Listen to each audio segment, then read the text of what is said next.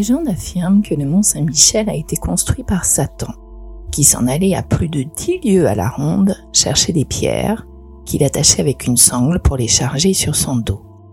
C'est tellement vrai qu'on rencontre encore sur la lande de la Perrotière, en Dinger, une pierre qu'il a laissée parce qu'elle était trop lourde et qui porte l'empreinte de la sangle ainsi que de la maigre échine du mauvais esprit. L'archange Michel de son côté construisit pendant un hiver un château de glace qui était, paraît-il, une merveille. Le diable en fut jaloux et lui proposa de l'échanger contre son œuvre. Saint Michel accepta et lui fit signer de son sang un marché bien en règle. Quand le diable eut apposé sa griffe, l'archange dit au soleil de luire, ce qui fit fondre le superbe château. Le diable fut bien penaud, mais il ne voulut pas le laisser voir, espérant bientôt prendre sa revanche d'après Revue du traditionnalisme paru en 1913. Cette même légende raconte qu'en effet, le diable a tenté plusieurs fois de se venger de Saint Michel, en vain, jusqu'à se retrouver forcé de ne plus mettre les pieds, ou les sabots peut-être, dans la région. Bonjour mes punaises, nous allons donc parler aujourd'hui de l'un des chefs-d'œuvre mondiaux de l'architecture, le Mont Saint-Michel. À savoir, la commune du Mont Saint-Michel englobe ce qui nous vient à l'esprit à l'évocation de ce nom, mais également une dizaine d'hectares de polders, qui sont des étendues artificielles gagnées sur l'eau, sur le continent. Il est toujours difficile de remonter à l'origine de quoi que ce soit, la documentation ne nous permettant pas de remonter très loin en rapport à l'histoire de l'humanité. Ce qui est certain par contre, c'est qu'à l'époque où la Manche n'existait pas, le Mont Saint-Michel n'était évidemment pas une île, mais déjà un promontoire rocheux. Le nom précédent de l'île est Mont Tombe. Là encore, on a fait plusieurs hypothèses selon lesquelles ce promontoire rocheux servait en gros de cimetière, mais il est plus probable que ce tombe vient du gaulois tum, T-U-M, qui voulait dire tertre. Que des notables locaux aient par la suite souhaité y être ensevelis aurait du sens, mais rien ne corrobore vraiment cette version. La Manche se forme, donc le mont Tombe devient un îlot rocheux de 960 mètres de circonférence il y a environ 525 millions d'années. Sa particularité géologique entraîne qu'il est finalement accessible aux hommes, par bateau, bien sûr, mais également à marée basse. On pense que le mont Tombe a été un lieu de culte druidique pour les Abrincates, peuple gaulois armoricain qui habitait la région. Mais c'est un écrit du IXe siècle nommé Revelatio Ecclesiae Sancti Michaelis in Monte Tuba qui nous donne les toutes premières informations attestées sur la présence humaine. À savoir, la lecture de ce document prête peu parfois au scepticisme, tant le chanoine qui l'a rédigé entremêle bien légende et vérité. Néanmoins, entre les trouvailles archéologiques qu'on a faites par la suite et le récit en question, on peut déterminer que c'est au VIe siècle que les premiers hommes s'installent au mont Tombe. Ils ne sont à l'époque que deux, Saint Père et Saint Scubilion, deux ermites qui fondent deux oratoires, dédiés l'un à Saint Symphorien et l'autre à Saint Étienne. Ces deux oratoires sont sous la tutelle du diocèse d'Avranches. Arrive ici l'une des autres légendes qui entourent le mont Saint-Michel. Aubert évêque d'Avranches à l'aube du 8e siècle, fait un jour un rêve, au cours duquel l'archange Michel lui demande de consacrer le mont Tombe à sa gloire. Au réveil, bien que chamboulé par la vivacité du rêve, Aubert va qu'à ses occupations. Nouvelle nuit, nouveau rêve. Saint Michel apparaît de nouveau, se fait plus précis dans ses requêtes, et s'énerve d'ailleurs un peu. Nouveau réveil, Aubert est perturbé non pas de la demande, mais du fait qu'il pense devenir fou. Sa journée s'égrène néanmoins au gré de ses nombreuses activités, mais il n'est pas si confiant au moment du coucher. Et il n'a pas tort. Saint-Michel apparaît de nouveau dans son rêve, à présent furieux. Et pour convaincre Aubert du fait qu'il s'agit là d'une visitation et pas d'un délire de son esprit, il place son pouce au milieu du front du pauvre évêque qui se réveille sous la douleur. Là, en plein milieu de son os frontal se trouve une plaie béante au contour de pouce qui ne laisse guère de doute quant à ce qu'il vient de se passer. Alors Aubert s'exécute. Le mont tombe et rebaptisé mont Saint-Michel en 708, fille de Saint-Symphorien et Saint-Étienne.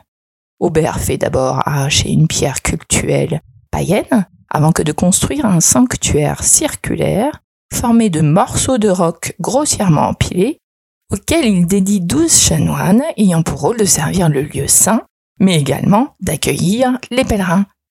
Car il faut dire qu'à cette époque, la renommée de Saint-Michel ne fait que grossir. C'est déjà un archange, hein, l'un des sept élus qui sont donc au-dessus des anges et juste en dessous de Dieu. Ce sont à eux que ce dernier confie les messages les plus importants à transmettre aux hommes.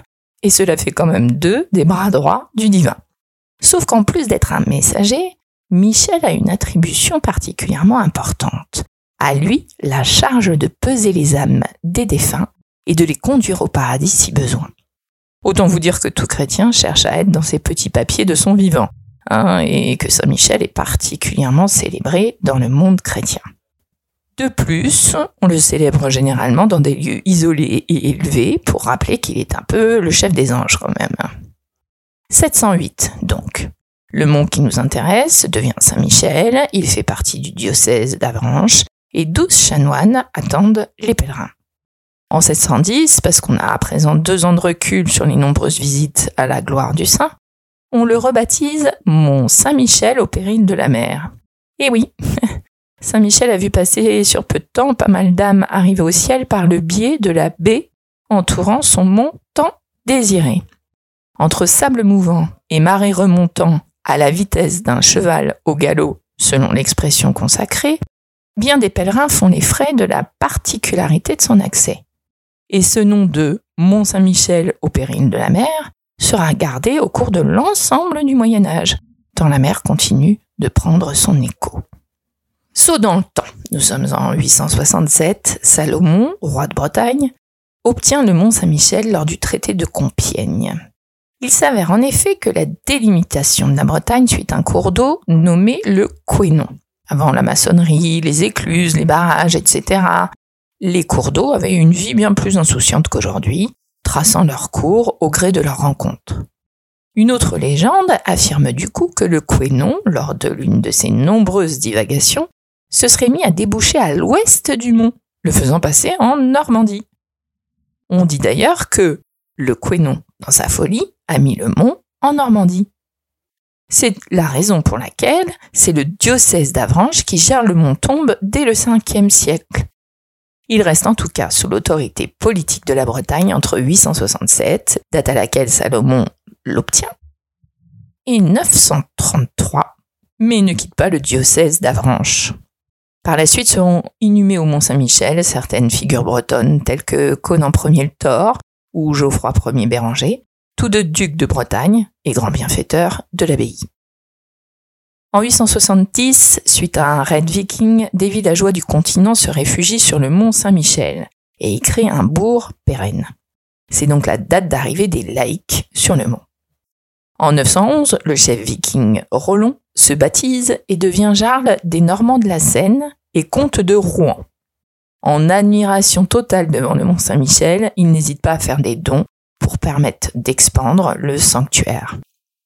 En 933, Guillaume Ier de Normandie, dit Guillaume Longue Épée, fils de Rollon, obtient le Mont Saint-Michel du roi de France. Richard Ier de Normandie, fils de Guillaume Ier et donc petit-fils de Rollon, poursuit les largesses de ses pères et grands-pères à l'égard du Mont Saint-Michel. Sauf qu'il prend conscience d'un truc. Les chanoines de Saint-Aubert, qui occupent et s'occupent du mont, ont un peu perdu leur repère, il semblerait. L'isolation du mont, comme les largesses des riches pèlerins ou mécènes, leur permettent de mener la grande vie.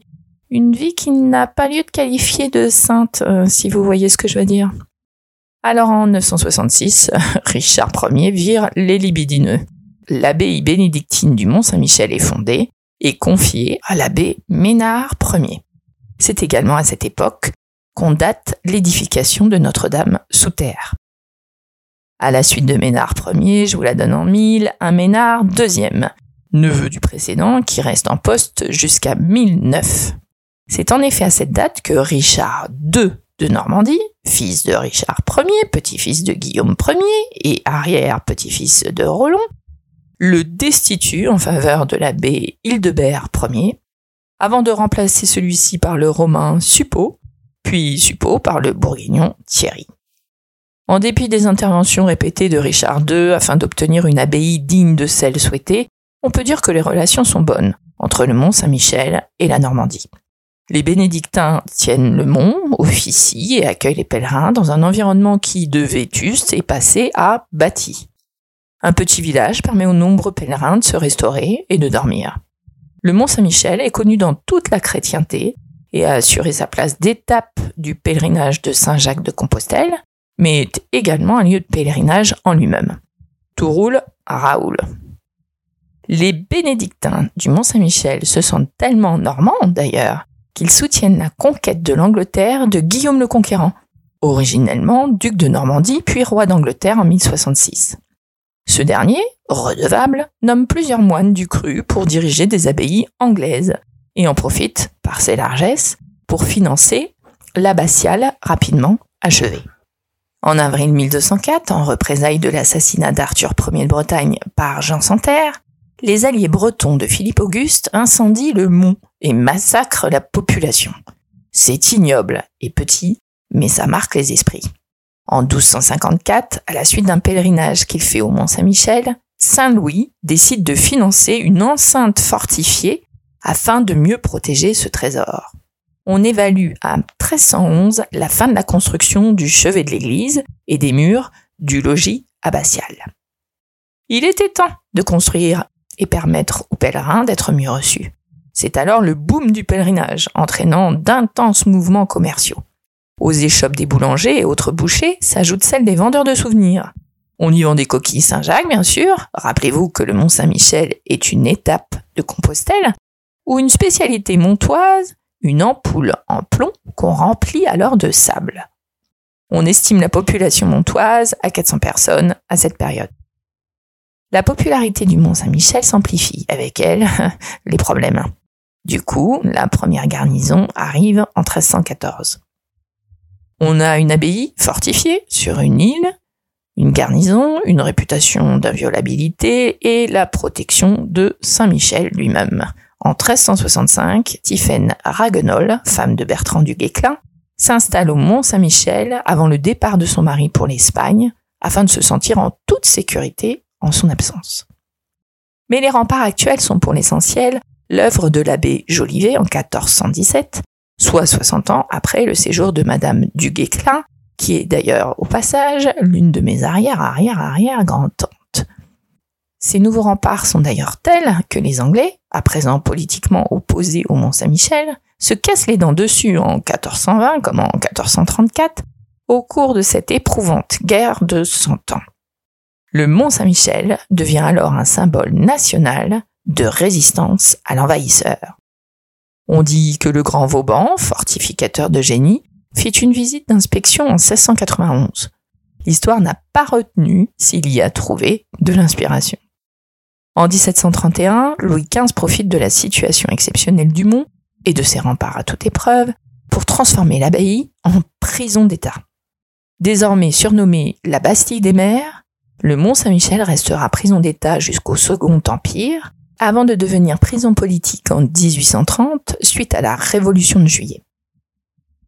Finalement, il faut attendre d'avoir atteint 14 000 détenus au total et que Napoléon III arrive au pouvoir pour que le Mont Saint-Michel soit classé en 1862 et laisse derrière lui plus de 130 ans de passé pénitentiaire. Les prisonniers font alors place aux auteurs et aux peintres romantiques qui prennent le lieu d'assaut. De nombreux hôtels sont alors construits pour accueillir les romantiques, les pèlerins comme les touristes, et le Mont Saint-Michel s'agrandit. Place à de véritables restaurants à présent, comme le mythique La Mère Poulard. Pour l'anecdote, sachez qu'Anne Boutiot est née à Nevers en 1851. Très jeune, elle rentre au service de la famille Corroyer, dont elle est domestique, Monsieur est architecte en chef des monuments historiques. Et en 1872, c'est à lui qu'on confie la restauration du Mont Saint-Michel. Il part s'y installer un temps avec famille et domestique. Anne a donc alors 21 ans et elle rencontre le fils du boulanger du Mont, Victor Poulard. Et bien sûr, vous me voyez venir, ils se marient et fondent en effet un restaurant. Le problème avec les clients du Mont, c'est qu'ils arrivent par vagues, c'est le cas de le dire, tributaires des marées ou d'un bateau. Alors afin de les servir au mieux, Anne décide d'offrir à tout nouvel arrivant un bout de cette omelette aux œufs et à la crème fraîche battue en neige avant d'être cuite sur un feu de bois. Cela permet ainsi aux clients de patienter tranquillement le temps que la brigade gère les véritables commandes. Le Front populaire, et avec lui les congés payés, permettent aux Français d'aller constater par eux-mêmes combien cette île est à nul autre pareil, tout comme cette omelette d'ailleurs. Les étrangers ne sont d'ailleurs pas en reste. En 1966, sous l'égide d'André Malraux, est célébré le millénaire de l'institution des bénédictins sur l'île. Et en 2023, c'est le millénaire de la date de la pose de la première pierre de l'abbatiale romane, qui est célébré en grande pompe avec un riche programme culturel et touristique. Car touristique est désormais le terme le plus adéquat se référant au Mont Saint-Michel. Bon an mal an, on estime à 2,5 millions le nombre de visiteurs fréquentant le Mont Saint-Michel par an. Pour info, seul un tiers de ceux-ci atteindra l'abbaye. Et je ne jette pas la pierre aux deux autres, c'est quand même une sacrée montée, même si on ne peut pas escalader la statue de Saint-Michel au sommet de l'église abbatiale, à plus de 157 mètres de haut. Le site est la propriété de l'État à 80%, le reste se répartissant entre la poste, les commerces et les habitations des 24 habitants recensés en 2013. Un couple avec deux enfants, une commerçante, l'administrateur du site dépendant du Centre des Monuments Nationaux sous la tutelle du ministère de la Culture, deux pompiers, un agent de sécurité, et surtout cinq moines, sept moniales et trois prêtres, assurant la partie religieuse. Depuis 2001, ce ne sont d'ailleurs plus des bénédictins, mais des frères et sœurs des fraternités monastiques de Jérusalem, locataires du Centre des Monuments Nationaux qui leur impose un numerus clausus. Il reste des pèlerins ou des croyants venant encore pour célébrer leur foi dans ce lieu pas comme les autres, mais reconnaissons qu'ils sont désormais extrêmement minoritaires. Nous on va surtout au Mont Saint-Michel pour voir ce chef-d'œuvre architectural inégalé, se régalant au passage d'une omelette hors de prix.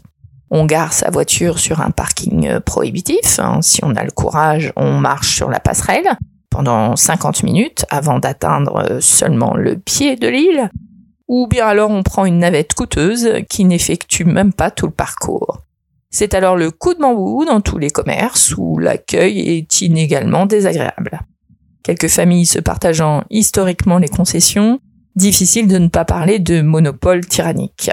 Et du coup, on assiste à un déclin de la fréquentation depuis le début du XXIe siècle, et ce pour la première fois de l'histoire du Mont Saint-Michel, malgré les nombreux concerts et expositions en tout genre. À avouer que c'est dommage, et que Saint-Michel ne doit pas être très content de constater que les marchands du temple ont encore frappé mais je suis moi-même personnellement passablement en colère depuis que j'ai conclu les recherches menant à ce podcast. C'est en effet un nombre impressionnant de figures historiques qui pourraient également se sentir un peu trahies. Elles qui ont participé à l'édification, la protection, la conservation de ce lieu pas comme les autres, fortes de leur foi nouvelle ou ancienne. Je pense à Salomon, roi de Bretagne, à Rollon de Normandie, son fils Guillaume, son petit-fils Richard Ier, son arrière-petit-fils Richard II, je pense également à Guillaume le Conquérant, tous avaient en commun une admiration sans borne pour un lieu d'exception et ont œuvré pour le protéger, en un sens. Et tous ont aussi en commun autre chose. Et oui, moi-même, qui sais descendre de tous ces hommes, d'une branche ou d'une autre, et je suis très contrarié d'imaginer que mes papis, comme je les appelle, puissent être ainsi trahi. À bientôt mes punaises. Prochain épisode. Mais c'est quoi l'histoire du plastique, punaise